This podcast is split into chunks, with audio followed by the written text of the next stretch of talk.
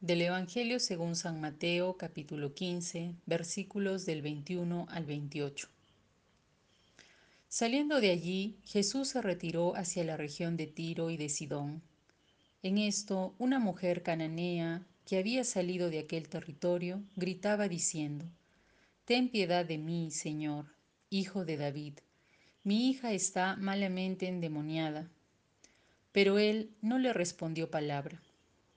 Sus discípulos, acercándose, le rogaban, Despídela, que viene gritando detrás de nosotros. Respondió él, No he sido enviado más que a las ovejas perdidas de la casa de Israel. Ella, no obstante, vino a postrarse ante él y le dijo, Señor, socórreme. Él respondió, No está bien tomar el pan de los hijos y echárselo a los perritos. Sí, señor, repuso ella, pero también los perritos comen de las migajas que caen de la mesa de sus amos. Entonces Jesús le respondió, Mujer, grande es tu fe, que te suceda como deseas. Y desde aquel momento quedó curada su hija.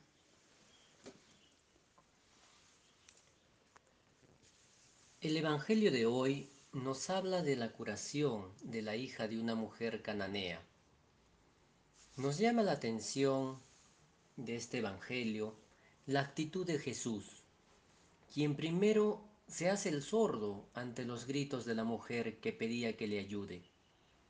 Luego, ante el cuestionamiento de los discípulos, les dice que él solo ha sido enviado a las ovejas perdidas del pueblo de Israel, y la mujer era cananea, una pagana, es decir, prácticamente les dice que él no podía hacer nada. Finalmente, hace un desplante a la mujer que se arrojó a sus pies a rogarle, diciéndole que no estaría bien dar el pan de los hijos a los perritos. Parece que hasta la trata un poco mal. ¿Por qué actúa así Jesús? Quizás Jesús busca propiciar un proceso interior de la mujer y en todos los que en algún momento recurrimos a Él en busca de ayuda. Hubiese sido adecuado que Jesús, al primer grito de la mujer a lo lejos, le hubiese solucionado el problema y sanado a su hija? No se ve en Jesús una postura asistencialista o paternalista. Al contrario, usualmente cuando sana a alguien le dice, tu fe te ha salvado. Tú eres el protagonista de tu propia vida. En este caso, finalmente le dice a la mujer cananea que se haga como deseas. Jesús busca entonces que hagamos el camino, que retomemos el control de nuestras vidas. Hoy que la pandemia nos ha quitado el aparente control que teníamos, es momento de dejar fluir a la vida y en este dejar el control, en este soltar, en este abandono confiado en la vida, es cuando realmente retomamos el control interior nuestro existir. A ejemplo de Jesús, hay que aprender a esperar y a propiciar que todos y todas hagamos procesos internos de transformación, también con nuestros hijos, familiares u otros seres queridos. Solucionar problemas de las personas de forma asistencialista no ayuda a que hagamos el proceso. Y aquí entra a tallar nuestro ego también. Podemos ayudar a los demás, pero no pensando realmente en la persona, sino en mí mismo. Como el juez que hizo justicia a la viuda para que ya no lo moleste, o sencillamente porque quiero sentirme bueno. Los discípulos en este Evangelio se dejan llevar por el ego y le dicen a Jesús, atiéndela, porque viene gritando detrás de nosotros. ¿Qué les preocupa realmente? ¿La mujer o lo que vaya a decir la gente quizás. Pero a Jesús parece no preocuparle ni los gritos ni la gente. Él está claro en que resolverle el problema de esa manera no ayudaría a gestar un proceso interior más amplio. Jesús sabe que la persona es capaz de gestar su propio proceso de liberación y espera hasta tener un diálogo cara a cara con la mujer, un diálogo entre iguales. Imaginábamos también que esta mujer cananea ha estado siguiendo a Jesús, le ha visto hacer milagros probablemente y que seguro le ha escuchado cuando Jesús enseñaba.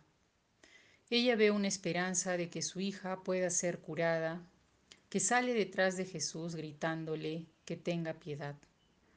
Sorprende que los discípulos no sean sensibles al dolor de esta mujer, que le piden a Jesús que la despida. Pero claro, los discípulos tienen cerrado el corazón por los prejuicios que tienen hacia los otros pueblos, como lo muestra la primera lectura. El pueblo de Israel tuvo que conquistar la tierra de Canaán, y además ellos sabían que los otros pueblos adoraban a otros dioses. Pero Jesús de alguna manera les da la razón a sus discípulos cuando le dice a la mujer, no está bien tomar el pan de los hijos y echárselo a los perritos. Personalmente siempre he visto este texto como, como que Jesús quiere probar o ver hasta dónde llega la fe de la mujer cananea, porque Jesús enseñaba en varios pueblos. Había muchos samaritanos, su mensaje no estaba limitado solo a los judíos. El amor no tiene fronteras. Y vemos una frase que Jesús repetía en varias curaciones que realizaba, y sobre todo a personas que no eran judías, y que en muchos casos también eran mujeres.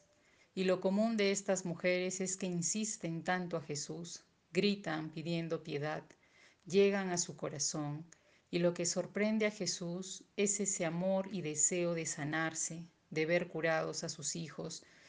Ese deseo no tiene límite, y en el caso de esta mujer, llega incluso a decirle a Jesús, sí Señor, pero también los perritos comen de las migajas que caen de la mesa de sus amos.